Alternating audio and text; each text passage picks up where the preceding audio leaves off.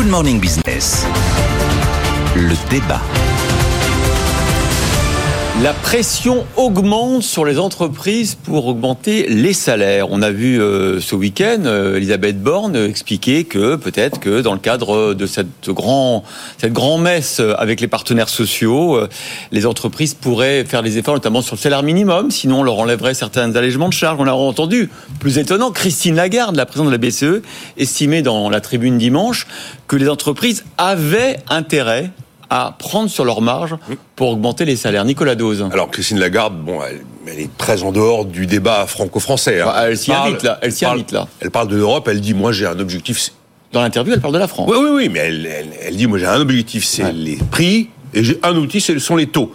Euh, Pour éviter que tout ça dérape, vous devez prendre sur vos marges parce que sinon, effectivement, il y a le risque d'emballement des prix, des salaires, des prix, des salaires. Bon, la possibilité de non, mais ce qui est à mon avis plus plus marquant, c'est ce qui va se passer le, le bras de fer qui s'installe en France parce que Ouais. là, il y avait également dans la tribune dimanche Sophie Binet pour la CGT, Marie pour la CFDT, euh, qui indique qu'à la veille de cette conférence sociale, elles veulent des mesures contraignantes.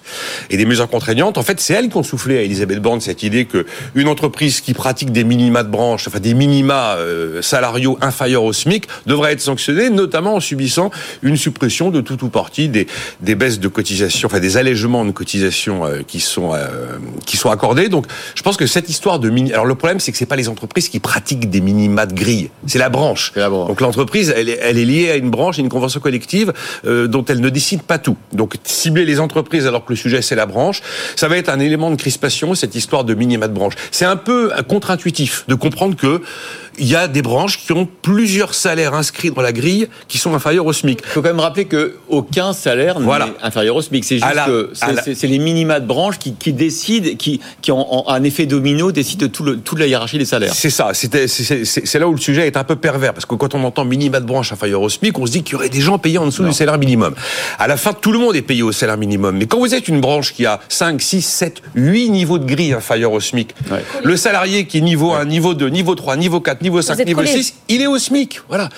Et en plus, il y a le phénomène d'indexation du SMIC qui va plus vite que l'inflation. Le SMIC augmente plus que l'inflation, ce qui fait que celui qui était tout proche du SMIC se retrouve SMICard et il y a ce phénomène de trappe à bas salaire. Donc il y a un vrai sujet sur les minima de branche inférieurs au SMIC. Je trouve ça assez incroyable qu'il y ait des minima de branche inférieurs au SMIC. On a l'impression que c'est installé dans le paysage comme si on ne pouvait rien y faire. Il serait cohérent, effectivement, que les minima de branche, de manière automatique, collent aux augmentations de salaire minimum. Donc là, il y aura un vrai sujet. Il y a un vrai sujet qui va opposer les quelques branches qui ont encore ces minima inférieurs au SMIC avec les pouvoirs publics et ça va être un, un élément central de la conférence sociale. Et l'autre sujet, c'est qu'on va reposer l'éternelle question faut-il revenir à l'indexation des salaires sur l'inflation? Euh, Alors, je peux, je vais laisser Jean-Marc réagir, mais on peut éventuellement, si vous voulez, évoquer cette question de l'indexation des salaires sur l'inflation, qui est également une demande formulée par les leaders syndicaux. Jean-Marc, Christine Lagarde, elle, Christine Lagarde, elle dit les entreprises n'auront pas vraiment le choix sous la pression politique et la pression de l'opinion publique. Est-ce qu'elles sont obligées de le faire, d'augmenter les salaires? Les entreprises, elles sont obligées de se conformer d'abord à la loi, d'une part, et d'autre part, à l'attente de leurs consommateurs. C'est-à-dire, si Christine Lagarde dit elles ont intérêt à augmenter les salaires, eh bien, elles le feront, parce que la règle du jeu basique de l'économie, c'est que tout individu réagit en fonction de son intérêt. Alors après, est-ce que euh, une hausse des salaires serait bienvenue? D'abord, sur le plan macroéconomique, non. Le pays vit au-dessus de ses moyens, donc euh, si on augmente les salaires, on va encore creuser le déficit extérieur. Ah, Toute hausse des salaires, ça augmente les importations, ça menace encore une fois à la fois nos comptes extérieurs et l'équilibre général de l'économie qu'on va transmettre à nos enfants.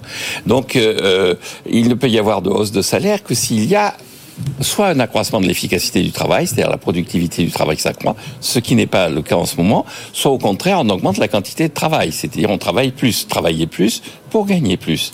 Et donc euh, la vraie question qu'on devrait se poser, c'est avant d'augmenter les salaires, c'est est-ce qu'on ne peut pas alléger les contraintes sur la durée du temps de travail? Est-ce qu'on ne peut pas effectivement revenir vers une durée du temps de travail qui soit plus en conformité avec les attentes de la population? C'est ça le vrai enjeu, c'est pas le niveau des salaires, c'est un préalable au niveau des salaires.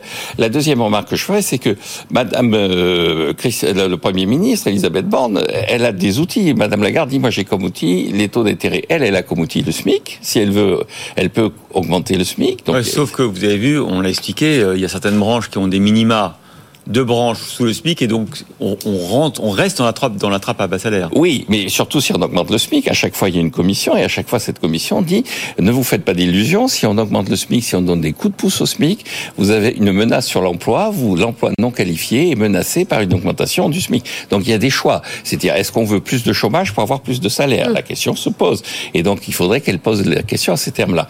La dernière remarque que je ferais, c'est que là aussi, Madame Borne, si elle considère qu'il y a des salaires qui sont pas assez élevés, elle doit se poser la question de savoir des salaires dans la fonction publique. Est-ce qu'il est normal qu'on ne trouve plus personne alors qu'on annonce systématiquement qu'on va créer des emplois dans la fonction publique, on ne trouve plus personne pour passer les concours? Est-ce que Mm. tous les jurys qui font passer les concours disent on assiste à une baisse de niveau, on est obligé de recruter des gens qui ne sont pas au niveau, qui Donc ne vous sont dites pas oui à l'augmentation des salaires des fonctionnaires?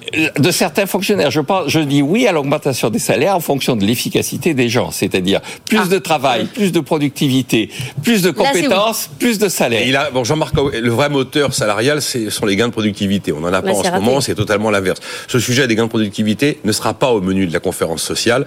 Ça, c'est absolument. Et je doute aussi que euh, la question du temps de travail par habitant, qui est la plus basse des pays de l'OCDE en France, soit également au menu de la conférence sociale, même si évidemment ce sont les bonnes réponses. Juste une dernière remarque, Caesar non supra grammaticos. Évidemment, nous sommes lundi. Voilà. Ça veut dire que César n'est pas au-dessus de, des lois de la nature, des lois des évidences, de la grammaire. Il y a des choses qui s'imposent à tout individu, même si c'est César. Et donc il y a des choses qui s'imposent à Madame Borne, à Madame Lagarde et au syndicat. Il faut rappeler d'ailleurs que le, le souverain fait la monnaie, mais pas les prix ni les salaires. Alors attention, ça voudrait dire qu'il y a une sorte de d'immanence des lois économiques. Absolument. Mais c'est pas ce que pense notre invité dans une heure, Pascal Desmurger, qui est vous savez, le Ah. directeur général de la Maïf, le président d'Impact.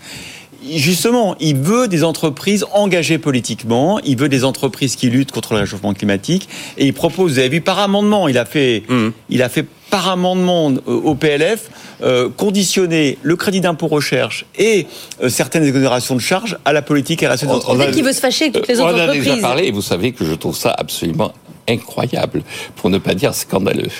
Et vous, Nicolas Bah, on en avait oui, on en avait déjà parlé. sur, sur, sur, le, sur la modulation, sur l'impôt, sur les sociétés. mais- Incroyable pour ne pas dire scandaleux. Mais non, alors, mais, non, mais la modulation. Il dit qu'on est très méchant avec lui, Pascal Desmurger. C'est pour ça qu'on l'a proposé de lui Non, inviter. mais parce vous, que... vous faites bien de l'inviter, mais Bah oui, faire le distinguo entre les gentils profits, les méchants profits et refabriquer de l'instabilité fiscale qui a été l'un des grands succès de ces six dernières années, la stabilité. Oui, là, je suis quand même très, très, très dubitatif. hein. Merci à tous les deux d'être venus débattre ce matin.